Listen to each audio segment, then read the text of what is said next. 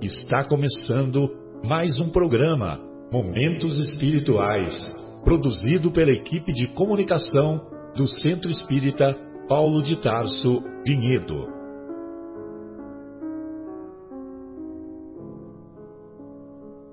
Se guardas contigo o estigma do sofrimento, indagando pela solução dos velhos problemas do ser e da dor, se percebes a nuvem que prenuncia a tormenta e o vórtice traiçoeiro das ondas em que navegas, vem conosco.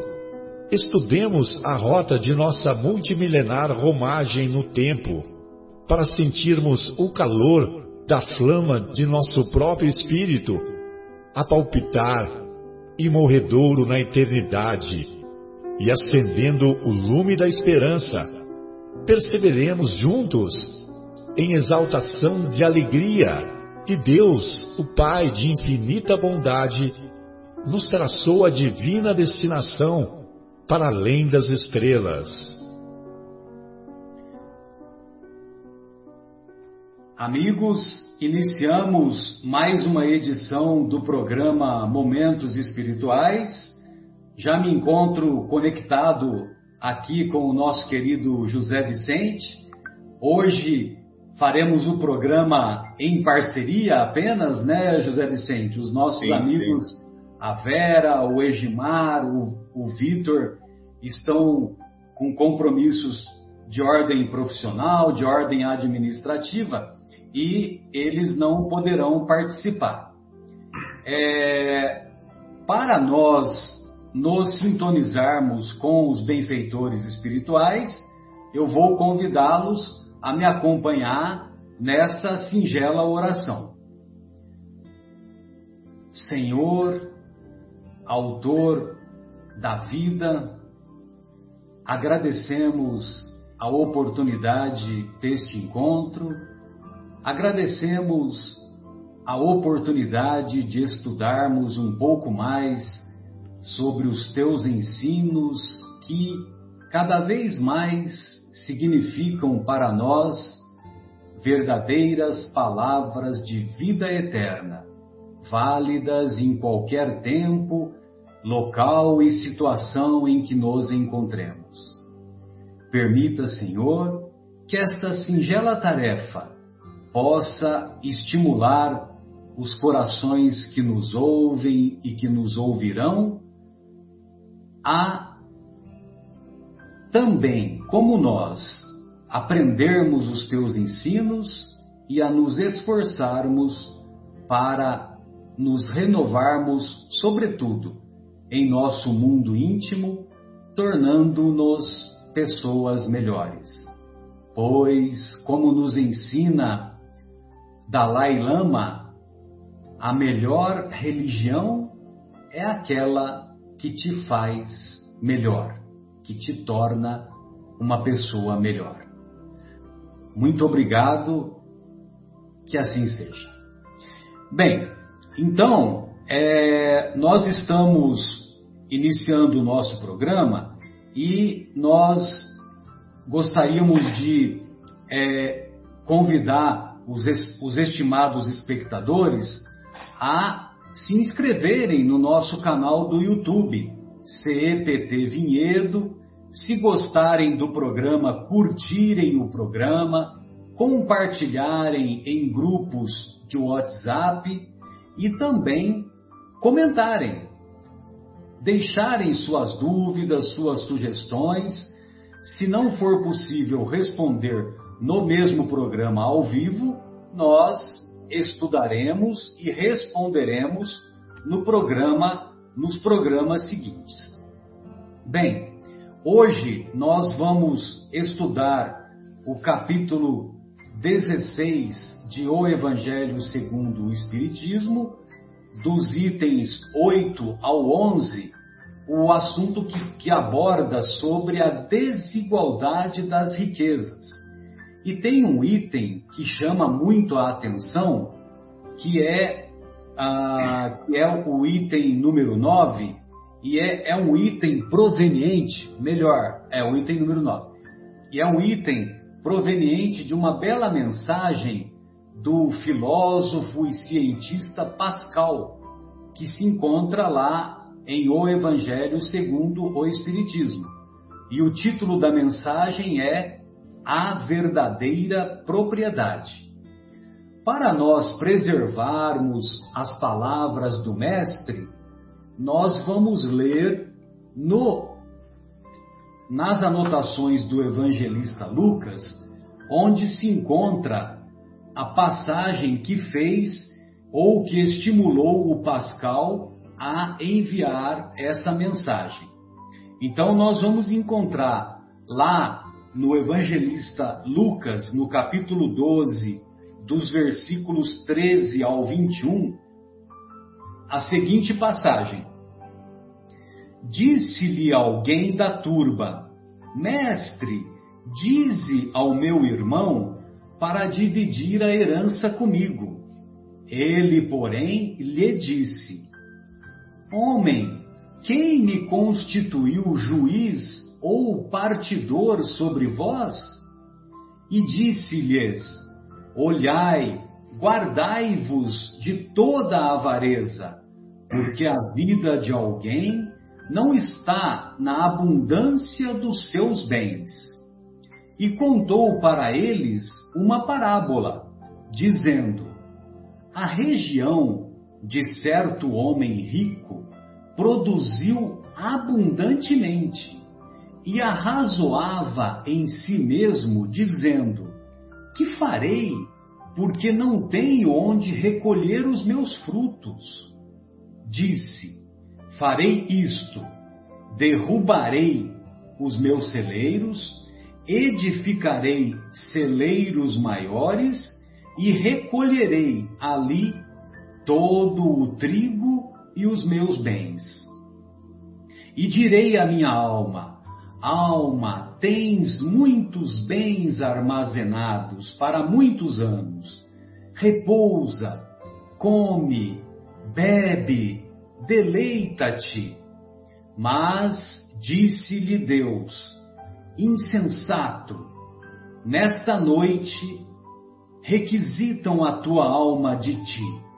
E o que preparastes, para quem será?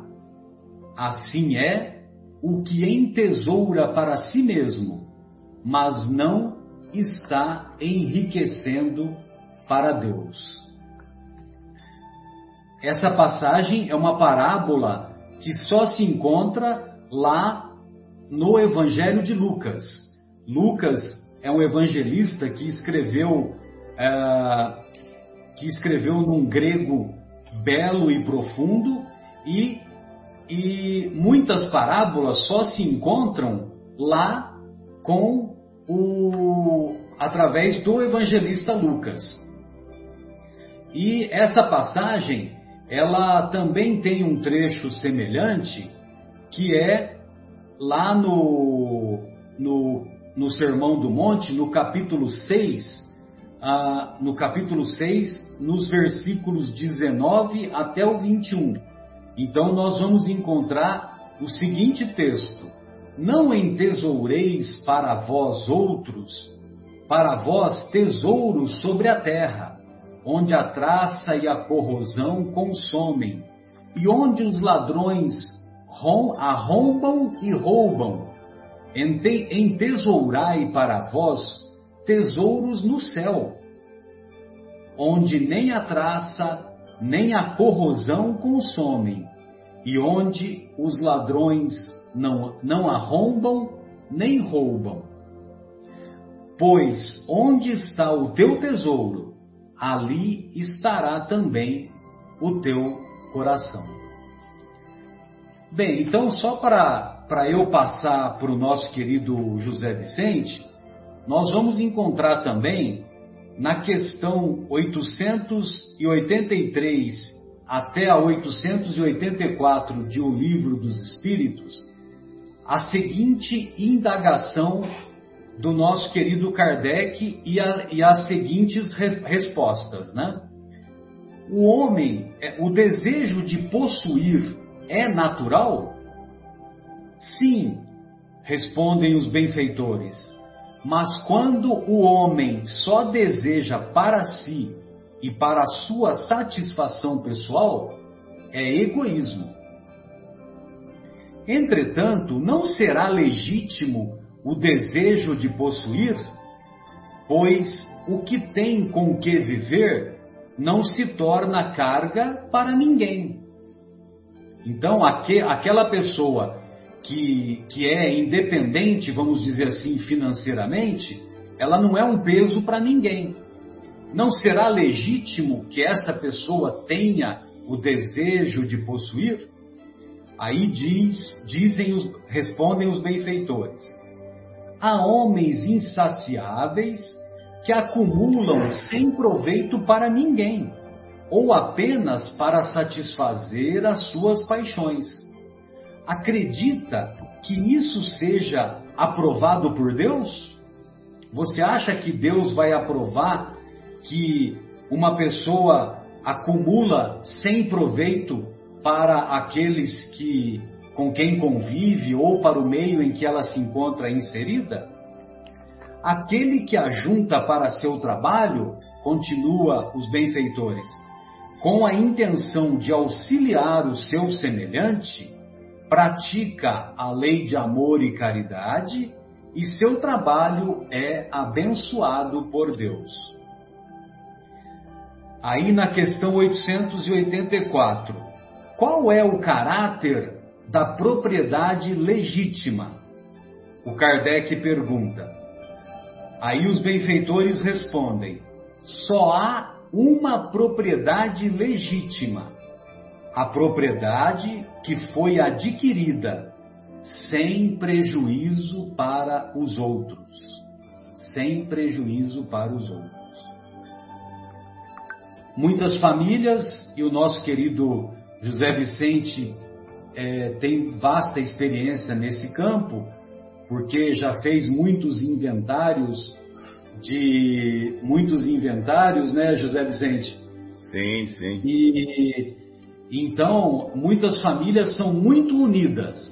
Agora, no momento da repartição da herança, muitas vezes essa união percebe-se que essa união é, ela era mantida por um laço muito frágil.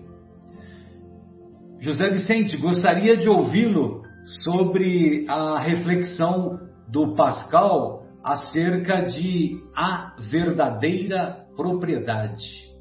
E após esse contexto todo que nós colocamos. Por favor, querido. Boa noite a todos. Estamos aqui mais uma vez reunidos, graças a Deus, para podermos assim passar um pouco de, do que nós entendemos, a fim de esclarecer a todos aqueles que buscam, né, como sempre dito toda semana, a melhora através da evolução espiritual. Como Marcelo bem falou, né, ele contou a história do rico que se preocupou em guardar seus bens e que disse para a própria alma, né, aproveitar de tudo aquilo. Não se preocupou com mais nada além de si próprio. Vejamos aí orgulho e egoísmo andando lado a lado. E aí eu convido a todos a refletir nessa questão de que ele morre imediatamente após ele ter amealhado todo esse montante e aí eu convido a todos a uma coisa que o Marcelo agora falou. Ele lá quando ele chega no plano espiritual, ele deve ser convidado a fazer um inventário dos bens que ele amealhou para apresentar a partilha que ele promoveu aqui embaixo a quem o recepcionou no lado espiritual. Né? E observem que aqui a gente fala de um inventário daquilo que nós amealhamos espiritualmente para o espírito. Mas vamos falar do tema e todos vão entender, creio eu. Né? Capítulo 16, Servir a Deus e a Mamon, itens 8 a 11. Eu vou aqui dar uma pincelada rápida nos itens só para elucidar, né? Nós temos aqui o primeiro trecho que fala da salvação dos ricos, né? Que é justamente, ele fala em primeiro, me desculpe, sobre o servir Deus e a mamão.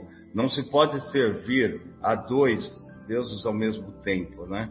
Porque ou você vai amar a um e ter, não diria ódio, mas não gostar do outro, ou e você também vai se apegar a um e desprezar o outro. Então, inexiste esta possibilidade de servir ao mesmo tempo a Deus ou a mamão. Ou você vai servir a Deus ou a mamão. Eu particularmente prefiro servir a Deus. Espero que todos vocês ouvintes, toda a humanidade, sirva sempre a Deus. Bom, nesse nesse caminhar, né? Lá teve um mancebo que aproximou-se de Jesus e pediu para Deus lhe, lhe, ensinar o que ele faria para alcançar a vida eterna. E Deus disse a ele: siga os mandamentos. Ele disse a Deus que já seguia esses mandamentos, né? E o que faltava? Aí Deus disse a ele: venda tudo o que tens e depois siga-me. Ele se afastou, muito pensativo e preocupado, porque ele tinha muitos bens ele resistiu a vender os bens e a servir Jesus. Então, naquele momento, Deus quis o quê? Mostrar que ele poderia sim, aos olhos do, daquele povoado todo, ser um homem que cumprisse os mandamentos, mas ele ainda estava longe, longe de alcançar a plenitude da caridade, de servir a Deus. Por quê? Ele titubeou ao vender os bens. E é quando Deus disse aquela máxima: é mais fácil um camelo passar pelo buraco de uma agulha do que um rico entrar no céu. Né? Passo seguinte, a outra, o outro trecho do Evangelho segundo o Espiritismo sobre esse tema, servir a Deus é mamão, nos conduz a nós fazermos uma reflexão sobre preservar-se da avareza. Né? E daí, essa preservação da avareza, ela é preciso que você tenha sempre em mente, né? O que? É justamente o que o Marcelo acaba de dizer com relação ao homem que colheu muitos frutos, o celeiro era pequeno, construiu um bem maior e acreditou que ia poder usufruir daquilo dando valor. Egoísmo e orgulho andando junto, não pensou em ninguém. Grande ilusão, porque pouquíssimas horas depois, a alma dele foi recolhida. Então, o que, que ele levou? Qual seria o inventário que ele viria a apresentar a Deus? Né? E depois disso, o próprio Evangelho nos induz a refletir a passagem de Jesus na casa de Zaqueu. Zaqueu queria muito se aproximar de Jesus e, pela sua estatura baixa, né, ele era um homem pequeno, ele não conseguia se aproximar, ele subiu numa árvore para poder ver Jesus qual foi a surpresa? Que Jesus o avistou quando estava passando e disse para ele se apressar e ir para casa, que Jesus iria precisar que ele o hospedasse. E naquele momento, né, Zaqueu obedeceu e foi. Quando em reunião com Deus, Zaqueu com Jesus, o mestre, Zaqueu disse que daria metade do que tinha aos necessitados e que se houvesse alguém a quem ele tivesse usurpado, ele daria quatro vezes mais o que seria tirado. E ali Deus também enalteceu, dizendo que aquela casa estava salva, aquele homem tinha salvação. Né? E depois, Jesus faz-nos refletir sobre a parábola dos talentos. A parábola dos talentos é aquela que diz o quê? Jesus, né, o mestre, quando ele sai de casa, ele vai simplesmente, ele escolhe três dos seus serviçais a um ele dá cinco contos, ao outro ele dá dois e a um terceiro ele dá um. E ele sai para viajar e espera, né, voltar para prestar contas. Passado um tempo ele volta para prestar contas e qual é a surpresa? O que recebeu cinco contos havia multiplicado e apresentou como contabilidade, como inventário, dez contos. Né? O que recebeu dois contos também multiplicou e apresentou dois. Mas aquele que recebera um só, enterrou, porque achou que nada podia fazer. E daí vem a reflexão do que o mestre diz, né? Ah, será dado a ti conforme os seus feitos. Aquele que produziu, então teve lucro, então ganhou alguma coisa. Aquele que não produziu, nada amealhou. E aí cria-se um abismo entre quem produz e quem não produz é para se refletir, e aqui vale aqui uma orientação. Tudo isso que a gente passa sempre reflete em termos do, do Evangelho, tá? Aquilo que você faz Aquilo que você amealha para o teu espírito é o que vai contar. Tá? A próxima parte diz tá? a utilidade providencial da riqueza, provas da riqueza e da miséria. Tem muita gente que se questiona sobre a distribuição das riquezas, uns com muito, outros com menos, outros quase nada, sobre a distribuição. Tem muitos que dizem por que essa injustiça? Veja, é necessário essa distribuição, vamos colocar aqui, desequilibrada da riqueza aos olhos de muitos. Por quê? A riqueza é uma das maiores provações que nós, enquanto na carne, podemos receber. Isso por quê?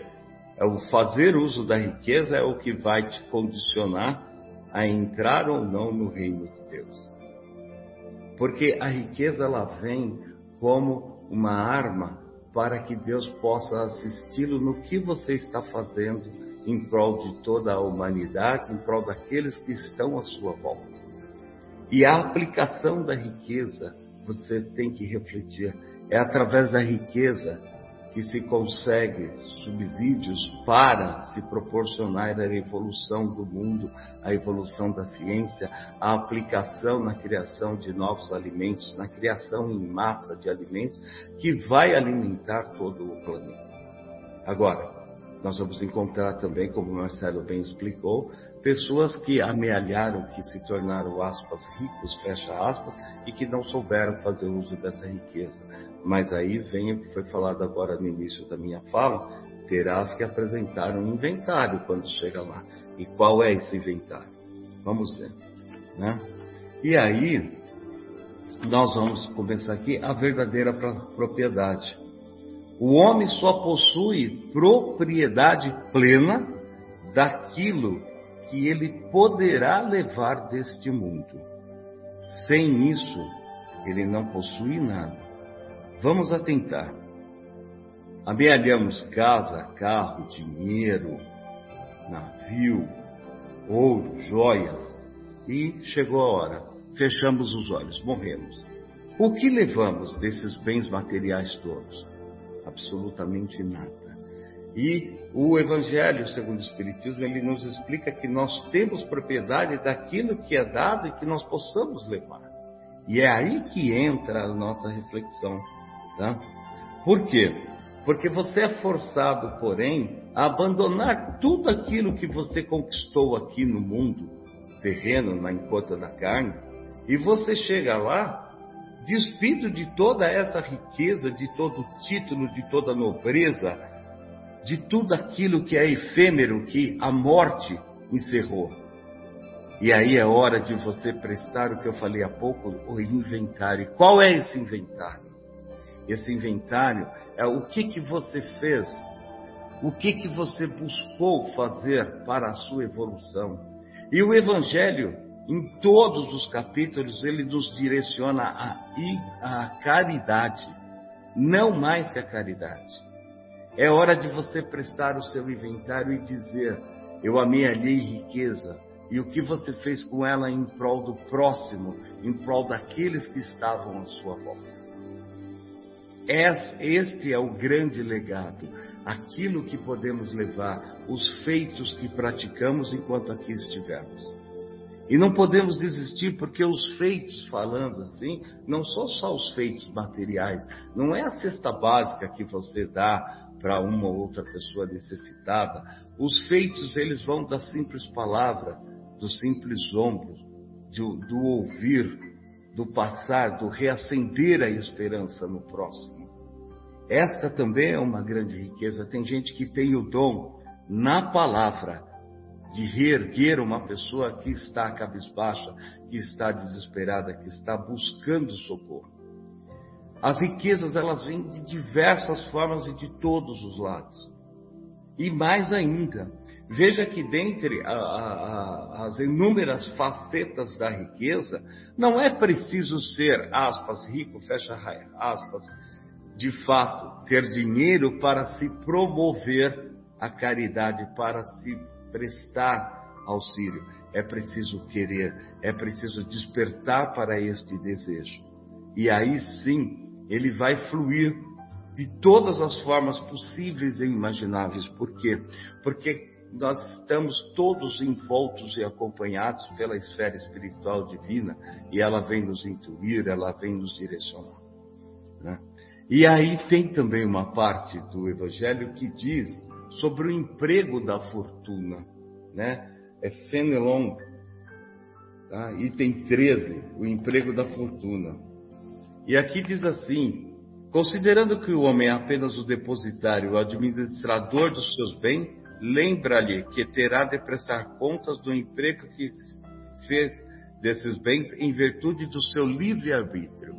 Olha que legal. Eu sou administrador, você é administrador, ele é administrador daquilo que você amealhou. Mas você vai prestar contas em função do seu livre-arbítrio. Ou seja, eu tenho condições, eu sou um homem bem financeiramente. Eu tenho livre-arbítrio de fazer ou não fazer tudo aquilo que eu tiver vontade. E as minhas vontades, quais foram? Ter carro, ter luxo, viver a luxúria, a esbórnia? Que bom! Quando você chega lá em cima, então você já viveu a glória. O dinheiro te deu. Mas o que você fez de bom para você? Quais foram as suas aplicações? Quais foram os estudos que você praticou em cima do Evangelho? E ao praticar o estudo em cima do Evangelho, você amealhou conhecimento. E quando você amealha, amealha conhecimento, você adquire responsabilidade sobre os seus feitos, sobre os seus atos. E são esses feitos, são esses atos que, quando praticados dentro dos ensinamentos do Evangelho, vai compor o seu inventário, vai compor a sua partilha na esfera espiritual. E é desta propriedade, a verdadeira propriedade, que o Mestre vem nos instruir. E em tempos de Páscoa, ele fala da colheita colheita do que você fez, daquilo que você plantou da árvore do amor que você deixou plantado no mundo. Sejamos lembrados pelo feito que nós fizemos um para os outros, não pelo carro, pela casa, pela vestimentas ou qualquer coisa efêmera, mas daquilo que ficou no coração da pessoa, aquela gratidão que você plantou pelo verdadeiro amor. É isso que vale. O resto tudo é uma grande bobagem. Né? E nesse sentido tem aqui uma, uma, uma historinha que vai deixá-los bastante pensativo, tenho certeza.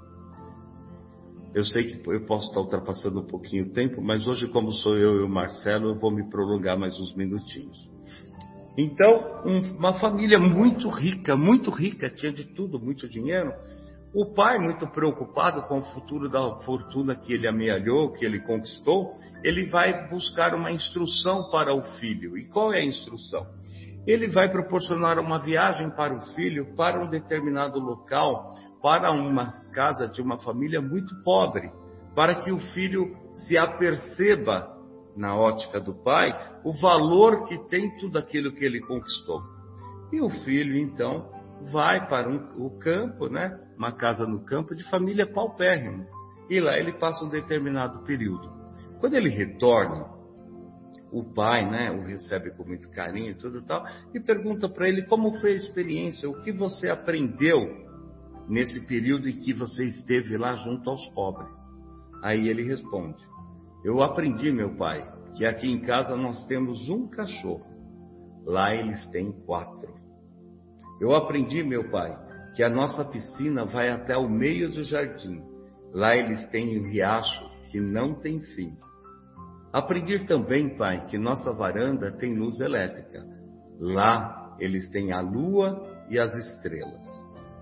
Aprendi ainda, pai, que o nosso quintal vai até o jardim, o deles vai até o horizonte e se perde de vista. Nós temos empregados que nos servem, Lá eles servem a todos. Nós compramos nossa comida. Lá eles plantam o que eles comem. Na nossa casa há muros altíssimos para nos proteger. Lá os amigos nos protegem. E o pai perplexo pediu e o menino concluiu. Eu aprendi, papai, o quanto somos pobres. Fica aí essa reflexão. Às vezes nós cometemos o erro de olhar para uma pessoa bem abastada, financeiramente, um carro de luxo, um palácio, e a sonhar em viver naquilo. Cuidado com o que pedes, porque aquilo é uma aparência. Não queira viver os problemas que se vive ali dentro. Nem só de aparência deverá viver o homem. Vamos ser ricos na evolução da imortalidade do espírito. Porque ser pobre nesta vida carnal, pode acreditar, poderá e será quase sempre uma grande bênção. E ser rico e fazer mau uso da riqueza também o fará um pobre de espírito na imortalidade. Vamos refletir nesse sentido. É isso, meu amigo Marcelo. Muito bom, muito bom, José Vicente. É, eu gostaria então de convidar os, os estimados espectadores a deixarem suas dúvidas, suas sugestões, tanto no chat do nosso canal do YouTube, CEPT Vinhedo, como também no, no, no Facebook do, do, Centro Espírita Paulo de Tarso, no Insta, Instagram, no Instagram e, e, também no site do Paulo de Tarso, cepaulodetarso.org.br. Bem, é, também, é, também gostaria de convidar os estimados espectadores a deixarem, a usarem também o e-mail cept.vinhedo.gmail.com. E uma dúvida que é, que é muito frequente para aquelas pessoas que não têm muito conhecimento da doutrina espírita e que muitas vezes busca a, a assistência espiritual, busca a assistência, o aconselhamento dos centros espíritas, está relacionada com, é, com a prosperidade material. Então, é, uma, há umas duas semanas, eu, eu tive a honra de atender uma senhora e essa senhora buscou a, o, o, Centro Espírita Paulo de Tarso, dizendo que, a, que o marido da sua vizinha havia começado a frequentar, a frequentar o Centro Espírita e que em 15 dias ele que estava desempregado é, achou um emprego, né? E, e a sua situação do ponto de vista econômico passou a melhorar. Bem, então aí eu expliquei para a senhora, que havia nos procurado que os benfeitores espirituais de qualquer casa espírita ou mesmo de qualquer templo religioso não se ocupam com as questões materiais, que o objetivo do atendimento espiritual é de estimular as pessoas à prática do evangelho, de dar forças na quando nós estamos vivenciando as mais variadas provações, encarar as provações como desafios que a vida a todos nos propõe, com o objetivo de aprendizado, com o objetivo de avançarmos é, no conhecimento e na aquisição das virtudes morais. E expliquei também que, a, que aquilo que aconteceu com o marido da vizinha aconteceu por uma, por uma coincidência, que a, acabou coincidindo que a, no mesmo momento que a pessoa, naqueles dias que, que o marido passou a frequentar a, a casa espírita, ou surgiu a oportunidade de emprego. É verdade que os nossos anjos guardiães, os benfeitores espirituais que nos acompanham, é verdade que eles muito nos amam e eles nos ajudam é, de maneira invisível, nos ajudam indiretamente a buscarmos soluções para os nossos problemas, inclusive os problemas materiais. Mas cabe a nós nos esforçarmos para isso e não a e não a, a, a darmos a, a darmos essa incumbência, essa responsabilidade aos espíritos. Então, é, esse que é um questionamento que é muito frequente. Mas eu quero deixar bem claro que os benfeitores espirituais não se ocupam com as coisas materiais. Bem, é, dando prosseguimento então a, ao nosso programa, nós vamos comentar agora sobre o, a obra 50 anos depois e nós estamos iniciando o segundo capítulo, Um Anjo e um Filósofo, é o nome do capítulo. Mas antes de iniciarmos o capítulo, nós gostaríamos de, de fazer um breve resumo dos acontecimentos. Então, os acontecimentos, uma família romana chefiada por Euvídio Lúcius, que é casado com Alba Lucínia e tem as duas filhas, Euvídia e Célia. É, a família reside em Esmirna, mas está de mudança para Roma e aguardava, o Elvídio aguardava a chegada do seu amigo Caio Fabrícios para, é, para que eles pudessem retornar para Roma. E, e nesse, nesse meio tempo, eles conversam sobre a situação lá na antiga Palestina. Esmirna fica hoje onde é a Turquia, mas na época a Palestina ocupava toda aquela região. E então a, o, o Caio Fabrícios relata como, tá, a, como estava a situação de desolação após a, mais uma guerra judaico-romana e, e também relata sobre os empecilhos que o aguardariam quando eles voltassem, quando a família retornasse para Roma. Não só, não só na, no, no, retorno à convivência com Lólio Úrbico e Cláudia Sabino, como também com outros, e Cláudia Sabina, como também com outros desafios que o retorno à, à capital do Império Romano propiciaria. E o capítulo termina diz, é, do encontro de, de Euvídio Lúcius com Nestório. E o Nestório, que é a reencarnação do, do senador Públio Lentulus, o Nestório é um, é um escravo e a, e ele foi dado de presente por Caio Fabrícios a Elvídio. Só que a família, é, a, a, a, família, os demais membros da família, me refiro a Alba Lucínia, a esposa de Elvídio, a filha Elvídia e a filha Célia, é, concordam em aceitar Nestório desde que ele se tornasse livre. E assim ele se tornou livre e a família embarcou para Roma.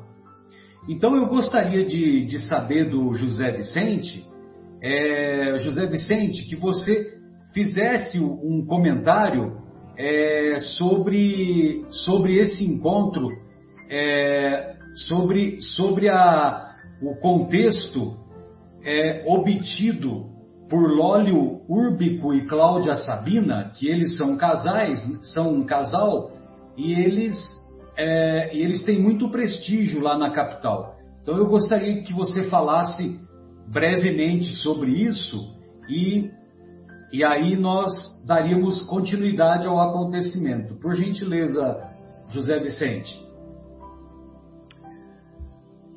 Oi, então, sim, sim, pode ir que você já vai entrar. Retomando aí o nosso histórico, né, dos 50 anos depois, acrescente-se a tudo que o Marcelo falou, que a Cláudia Sabina foi, ah, no passado, alguém que viveu uma paixão muito intensa por Euvídio e que por ele foi abandonada. Guardem isso que o contexto da história vai ser bem interessante no desenvolver aí. Bom, Cláudia Sabina, né, né, esposa de Lório Úrbico, que nada mais é do que o prefeito da cidade, é, eles gozam aí de um, muitos e muitos privilégios. Isso porque o imperador tomou o Lório Úrbico a seu cuidado. Né? Então ele, de um tribuno militar, ele alcançou assim perspectivas altíssimas no meio político de Roma, né? E até se tornar homem de inteira confiança do imperador. E com isso, sua esposa, Cláudia Sabina, também ascendeu muito na sociedade romana. Isto porque ela, embora de família humilde, ela era uma pessoa que tinha lá seus privilégios, seus dotes femininos, muito bonita. Ela sabia muito bem usar todo o prestígio que o nome do marido lhe dava para se autopromover. Né? E aí, o que, que acontece? Ela e o Lólio Úrbico gozam de inteira confiança do imperador, vivem todo o luxo e a luxúria que a, a, o prefeito, o nome do prefeito, que o cargo lhe permite, e ela, como esposa, faz uso disso de uma forma bastante inteligente, mas também atroz. No desenrolar vocês vão perceber. Né? Então, Tá? A gente vai se deparar aí, numa determinada tarde, o que? O imperador recomenda lá para o Lólio que ele se case com a Cláudia e ele aceita o casamento de pronto, por quê? Porque ele vê nessa possibilidade, uma vez que foi o próprio imperador quem induziu ao casamento, de alcançar lá os seus objetivos pessoais, né? Ele, ele, a história nos faz, nos leva a deduzir que ele também era um homem bastante ambicioso. Então, ele já sobre o comando do imperador aceita casar com a Cláudia Sabina e porque ele vê naquele casamento, uma vez indicado pelo imperador, a promessa de ascensão ao mais alto nível na sociedade romana. E de fato acontece. Cláudia Sabina, né, que não é dada aos feitos domésticos, ela simplesmente usa isso para promover festas e festas e festas. Ela dá a toda essa ocorrência festiva um ar de artístico para a época e isso a enaltece perante a sociedade. Ela acaba sendo acolhida pela sociedade por todos esses feitos, aspas, mundanos, fecha aspas, né? E dentre esses feitos, ela simplesmente, juntamente com o Lólio, alcança aí um alto nível societário e goza de todos os privilégios da época. Então, e depois disso, aguardemos os próximos passos, porque ao entardecer, muita coisa vai acontecer. É isso. Muito bom, muito bom, José Vicente.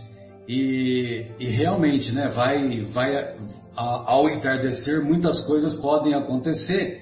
E eu gostaria de mandar um abraço carinhoso para nossa querida Roseli Martini, também para a nossa querida Sueli Peso, que estão deixando os seus, os, a, as suas manifestações aqui no, no chat do, do YouTube. Um beijo carinhoso, meninas. É, bem, aí o, depois que o, desse, desse contexto do, do relacionamento é, mais aparente do que real desse casal, Lólio Úrbico e Cláudia Sabina, a Cláudia Sabina, ela é, tensiona vingar-se, porque como ela, como ela era plebeia, ela veio, vamos dizer assim, das classes inferiores da sociedade do patriciado romano, então ela, é, ela, ela gostaria de, na, no seu, na sua infantilidade espiritual, ela gostaria, ela busca, melhor dizendo, a vingança pela humilhação que ela viveu quando se envolveu com o Elvídio Lúcio. E, e, e quando aconteceu isso, isso foi muito marcante para a sua vida e que deixou uma marca profunda, tanto, tanto no seu, na sua mente como no seu coração. E aí então ela começa a, a, o planejamento da vingança.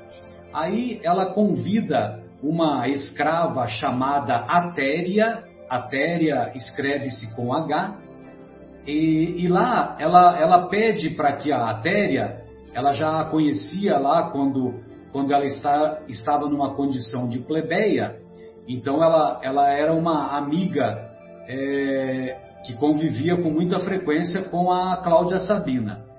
Cláudia Sabina. Sempre me confundo Cláudia Sabino e Cláudia Sabina. Então ela, ela, ela pede para que a Atéria a procure em sua residência, a Atéria vai até a sua residência e, e, e ela, ela, ela pede então para que a Atéria se candidate a, a ser uma serva, uma, a trabalhar como serva na casa de Euvídio e de Alba Lucínia. Só que para isso ela teria que passar por uma entrevista com a Túlia Sevina. A Túlia Sevina é muito amiga, muito amiga da, da Alba Lucínia. E a Alba Lucínia havia enviado uma carta solicitando que a Túlia, que a Túlia Sevino conseguisse é, algumas, algumas servas para a nova residência para quando eles, quando a família retornasse a Roma. E então a Cláudia pede para que a Téria, que a Atéria é, busque a, a, a Túlia Sevina, se candidate, se candidate como serva da família que está por chegar e dessa forma ela, ela a Cláudia, a Cláudia Sabina, ela vai ter alguém dela é, que, vai, que vai servir como uma espiã, que vai, que vai passar as informações para que ela possa, é, para que ela possa ah, dar prosseguimento ao plano de vingança pelos malfeitos que ocorreram no passado. Bem, então, basicamente é isso que ocorre e, e a Atéria busca a Cláudia, a, a Túlia Sevina, é, a Túlia Sevina é, se condói devido à, humildade e à grande necessidade que a Atéria, agindo como uma verdadeira atriz, convence a Túlia a, a fazer com que a, com que a Atéria seja é, seja contratada, entre aspas, para trabalhar para, para trabalhar como serva na casa de Euvídio e de Alba Lucínia. E após algumas semanas, é isso que vai acontecer com após alguns dias praticamente, quando quando a família é, chega em Roma. Muito bem, o José Vicente, Agora, para nós terminarmos esse capítulo, esse capítulo não, para nós terminarmos o, o, o, que nós separamos para o nosso programa hoje, é, eu gostaria que você falasse sobre um, um pouquinho sobre é, o Quinéio Lúcius. É, o Quinéio Lúcius, ele é pai do Elvídio Lúcius. E ele é uma pessoa muito respeitada lá em Roma. Então eu gostaria que você falasse sobre o Quineio Lúcio, né, que aguarda ansiosamente o retorno do filho, e também falasse sobre as impressões de Nestório, porque Nestório, ele nasceu, ele nasceu lá como escravo grego, né? Cresceu em Éfeso, mas ele tinha muito conhecimento sobre sobre Roma mas ele não, ele nunca tinha conhecido pessoalmente naquela existência a cidade das sete colinas.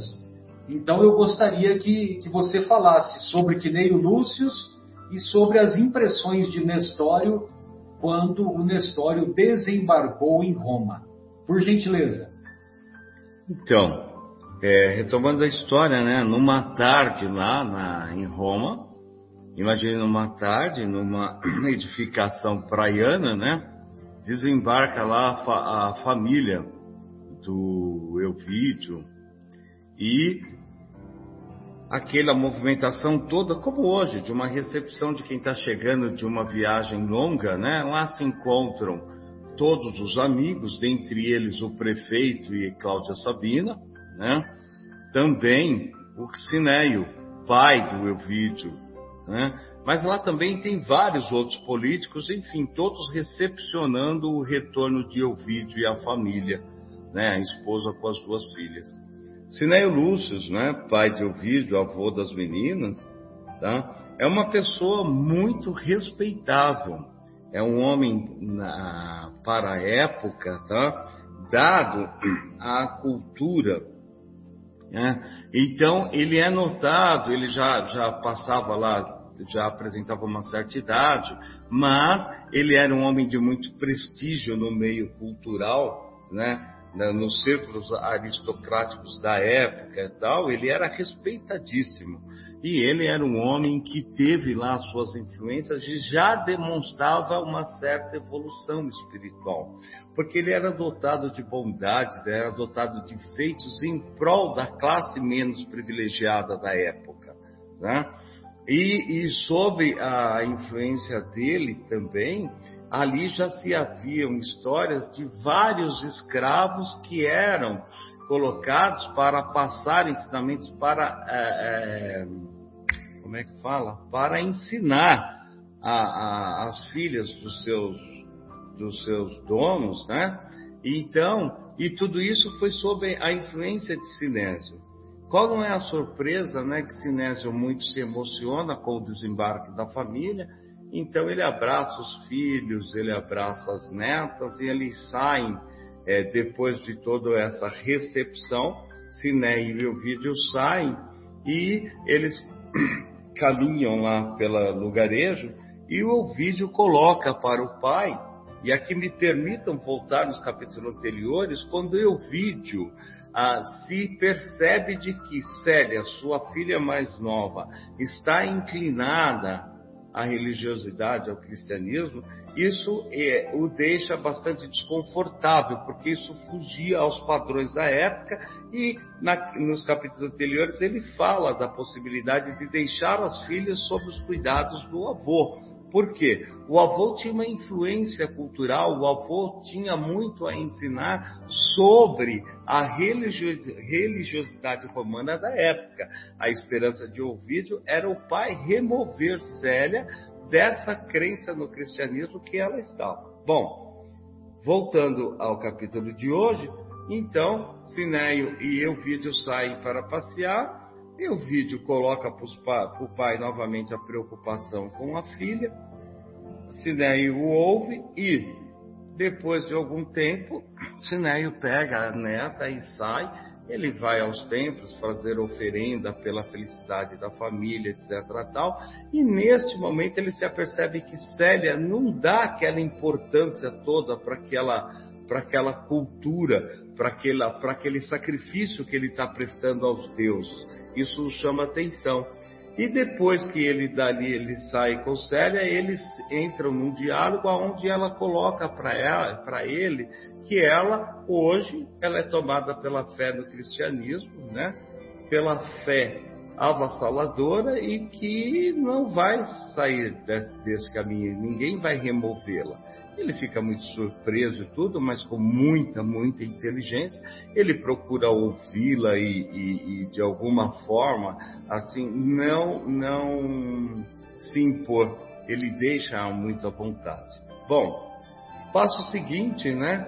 Desembarca na história em Roma. Olha que interessante. Na história desembarca em Roma e aí ele é tomado por uma impressão, por um sentimento muito avassalador. Por quê? Primeiro, mesmo nascido escravo, né, na grego, etc. Tal, ele guarda um sonho de conhecer Roma.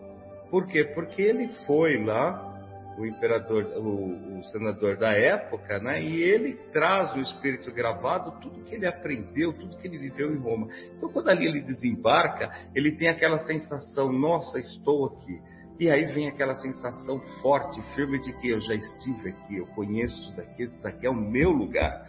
Né? E ele tem aquela expectativa que ali ele vai rever amigos, ele vai reencontrar, reviver memórias assim muito fortes. E aqui vale um parênteses, né? Muitos de nós, ao estarmos em determinado local, também tivemos essa essa presunção, nós tivemos essa sensação, né? Fecha aspas. E aí Nestor, tomado por tudo isso, né? Ele é envolvido por esse sentimento assim de emoção e muita comoção. né?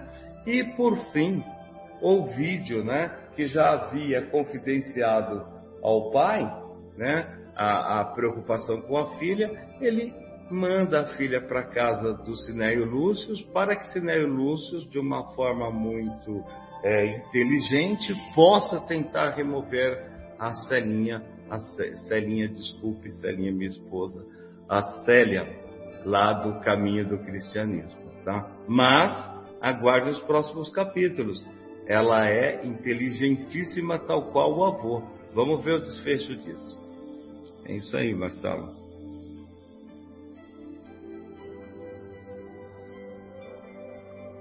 Não, não percam, não percam.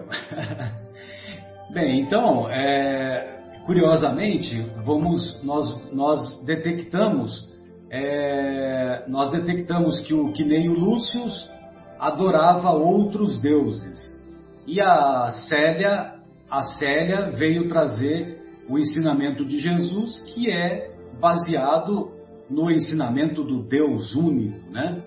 E embora embora na visão espírita Jesus seja é, quase Deus, né? E eu, para falar a verdade, não acho, não acho errado aqueles nossos irmãos que pensam que, que Jesus é Deus, é, porque Jesus é um espírito de tão alta hierarquia, tão alta hierarquia, que ele está tão próximo de Deus que é praticamente é, se confunde mesmo, né? Deus e Jesus.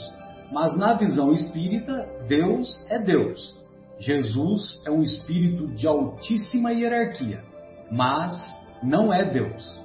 Tanto é que muitas vezes ele mesmo fala: é, Eu vou ao Pai, eu sou o Filho, e assim por diante. Né? Então ele veio trazer o conceito de Deus como o Deus Pai, o Deus amor, o Deus misericórdia.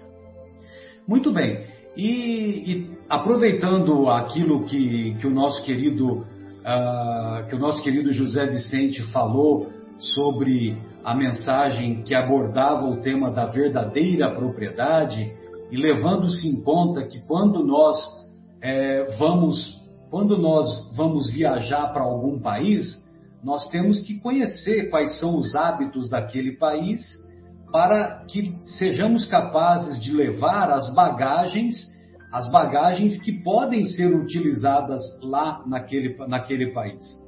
Por exemplo, eu não posso ir para Vladivostok, onde a temperatura média é 20 graus abaixo de zero, e chegar lá no aeroporto de Vladivostok de shorts, pé de pato e roupa de surfista. Não vai dar muito certo, né? Então, quando nós vamos para um mundo que nós não conhecemos, nós precisamos obter essas informações.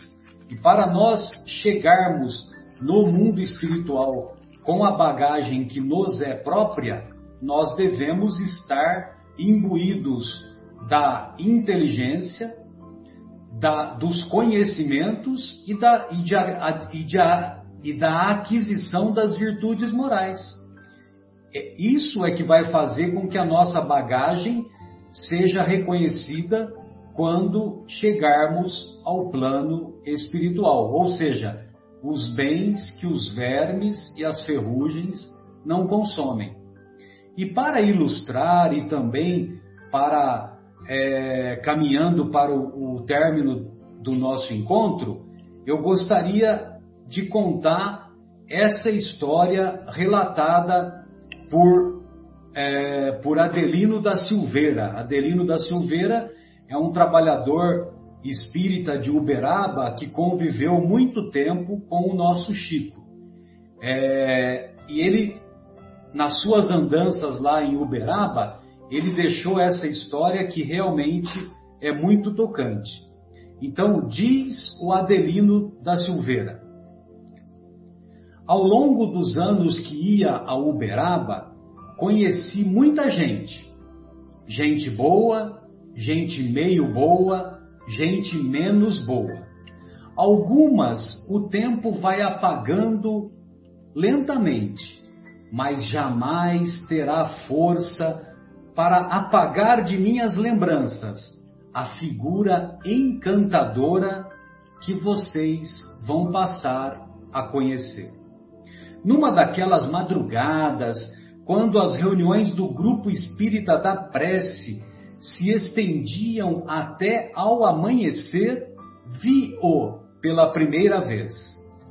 Naquelas filas intermináveis que se formavam para a despedida ou para uma última palavrinha, ainda que rápida, com Chico, ele chamou a, ele me chamou a atenção pela alegria que esperava a sua vez.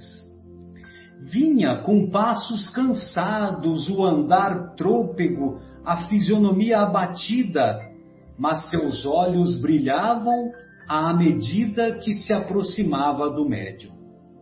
Não raro, seu contentamento se traduzia em lágrimas serenas, mas copiosas. Trajes pobres, descalço, pés rachados, indicando que raramente tenham conhecido um par de sapatos. Calça azul, camisa verde, com muitos remendos, um paletó de casimira apertava-lhe o corpo. Apertava-lhe o corpo franzino, pele escura, cabelos enrolados, nos lábios uma ferida. Chamava-se Jorge. Creio que deve ter tomado poucos banhos durante toda a vida. Quando se aproximava, seu corpo magro, sofrido e mal alimentado exalava um odor desagradável. Em sua boca, alguns raros tocos de dentes totalmente apodrecidos. Quando falava, seu hálito era quase insuportável. Ainda que alguém não quisesse, tinha um movimento instintivo de recuo. Quando se aproximava, tínhamos pressa em dar-lhe algum trocado para que ele fosse comprar pipoca, doce ou refrigerante, a fim de que saísse logo de perto da gente. Jorge morava com o irmão e a cunhada num barraco num bairro muito pobre, uma favela, quase um cortiço. Seu quarto era um pequeno anexo ao, ao barraco do irmão. Algumas telhas, pedaços de tábuas, de plásticos, folhas de lata emolduravam o seu pequeno espaço. O irmão e a cunhada eram boias frias. Jorge ficava com as crianças, fazia-lhes mingau, trocava-lhe os panos, trocava-lhes os panos, assistia-os. Alma assim caridosa, acredito que sofresse maus tratos. Muitas vezes ouvi com marcas no rosto e ainda hoje fico pensando se aquela ferida permanente em seu lábio inferior não seria resultante de pancadas.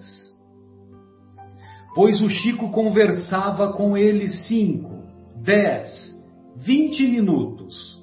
Nas primeiras vezes pensava: Meu Deus, como é que o Chico pode perder tanto tempo com ele? Quando tantas pessoas viajaram milhares de quilômetros e mal pegaram na sua mão? Por que será que ele não diminui o tempo do Jorge para dar mais atenção aos outros? Somente mais tarde fui entender que a única pessoa capaz de ouvir o Jorge era o Chico. Em casa, o infeliz não tinha com quem conversar. Na rua, ninguém lhe dava atenção. Quase todas as vezes que lá estive, lá estava ele também. Assim, por alguns anos, habituei-me a ver aquele estranho personagem que aos poucos me foi cativando. Hoje, passados tantos anos, ao escrever estas linhas, ainda choro. A gente corre o risco de chorar um pouco quando se deixou cativar, não é mesmo? Nunca ouvimos de sua boca qualquer palavra de queixa ou revolta. Seu diálogo com o paciente, com o paciente médium, era comovente e enternecedor. Jorge, como vai a vida? Ah, tio Chico, eu acho a vida uma beleza. E a viagem foi boa? Muito boa, tio Chico. Eu vim olhando as flores que Deus plantou no caminho para nos alegrar. Do que você mais gosta de olhar, Jorge? O azul do céu, tio Chico. Às vezes penso que o Senhor Jesus está me espiando por trás de alguma nuvem. Depois, o visitante falava da briga dos gatos, da goteira no telhado, que molhou a cama, do passarinho que estava fazendo ninho no seu telhado. Quando pensava que tudo havia terminado, o dono da casa ainda dizia: Agora, agora o nosso Jorge vai declamar alguns versos eu chegava até a me virar na cadeira, perguntando a mim mesmo: onde é que o Chico arruma tanta paciência?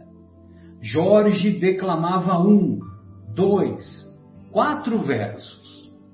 Bem, Jorge, agora para nossa despedida, declame o verso que mais goste. Qual, tio Chico? Aquele da moça ah, tio Chico, já me lembrei, já me lembrei. Naquelas horas, o centro continuava lotado. As pessoas se acotovelavam, formando um grande círculo em torno da mesa. Jorge colocava então o colarinho da camisa para frente, abotoava o único botão de seu surrado paletó colocava as mãos para trás à semelhança de uma criança quando vai declamar na, declamar na escola ou perante uma autoridade, olhava para ver se estavam, se o estavam observando e sapecava, inflamado de orgulho. Menina, penteia o cabelo, joga as tranças pra cacunda, queira Deus que não te leve de domingo para segunda. Quando terminava, o riso era geral. Ele também sorria, um sorriso solto e alegre, mas ainda assim doído, pois a parte inferior de seus grossos lábios se dilatava, fazendo sangrar a ferida. Aí ele se aproximava do médium, que lhe dava uma pequena ajuda em dinheiro. Em todos aqueles anos, nunca consegui ver quanto era. Depois, colocava o dinheiro dentro de uma capanga, onde já havia guardado as pipocas, os doces, dando um nó na alça do pano. Para se despedir, ele não se abraçava ao Chico ele se jogava assim por inteiro em cima do Chico. Falava quase dentro do nariz do Chico e eu nunca ouvi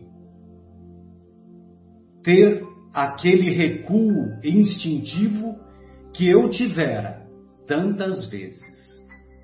Beijava-lhe a mão, o qual também beijava a mão e a face dele ao que ele retribuía beijando os dois lados da face do Chico, onde ficavam manchas de sangue deixadas pela ferida aberta em seus lábios. Nunca viu Chico, em todo aquele período, se limpar na presença dele, nem depois que ele já tivesse ido embora. Eu, muitas vezes, ao chegar na casa do Chico, molhava um pano e limpava o que passamos a chamar carinhosamente de o beijo do Jorge. Não saberia dizer quantas vezes pensei em levar um presente àquele pobre irmão, uma camisa, um par de sapatos, uma blusa. Infelizmente, fui adiando e o tempo passando. Acabei por não lhe levar nada nunca. Lembro-me disso com tristeza, e as palavras do apóstolo Paulo se fazem mais forte nos recessos de minha alma. Façamos o bem enquanto temos tempo. Enquanto temos tempo. De repente, fica tarde demais. Jorge desencarnou. Numa madrugada fria, completamente só em seu, em seu quarto esquecido do mundo, esquecido de todos, mas não esquecido de Deus. Contou-me o Chico que foi este nosso irmão, de pele escura, cabelos enrolados, ferida nos lábios, pés rachados, mau cheiro e mau hálito, que, ao desencarnar, Jesus Cristo veio pessoalmente buscar. Entrou naquele quarto de terra batida, retirou Jorge do corpo magro e sofrido, envolto em trapos imundos, aconchegou-o de encontro ao peito e voou com ele para o espaço como se carregasse o mais querido dos seus irmãos. Eis que estarei convosco até o fim dos séculos. Não vos deixarei órfãos. Ele, Jesus, não faria uma promessa que não pudesse cumprir. Bem, amigos, desejamos que as nossas reflexões possam ser úteis para tantos corações que nos ouviram e que nos ouvirão, e que todos tenhamos uma semana proveitosa e que aproveitemos todas as oportunidades de fazer o bem. Um grande abraço, um grande abraço, José Vicente. Muito obrigado pela Kika nos bastidores e até a próxima. Até a próxima.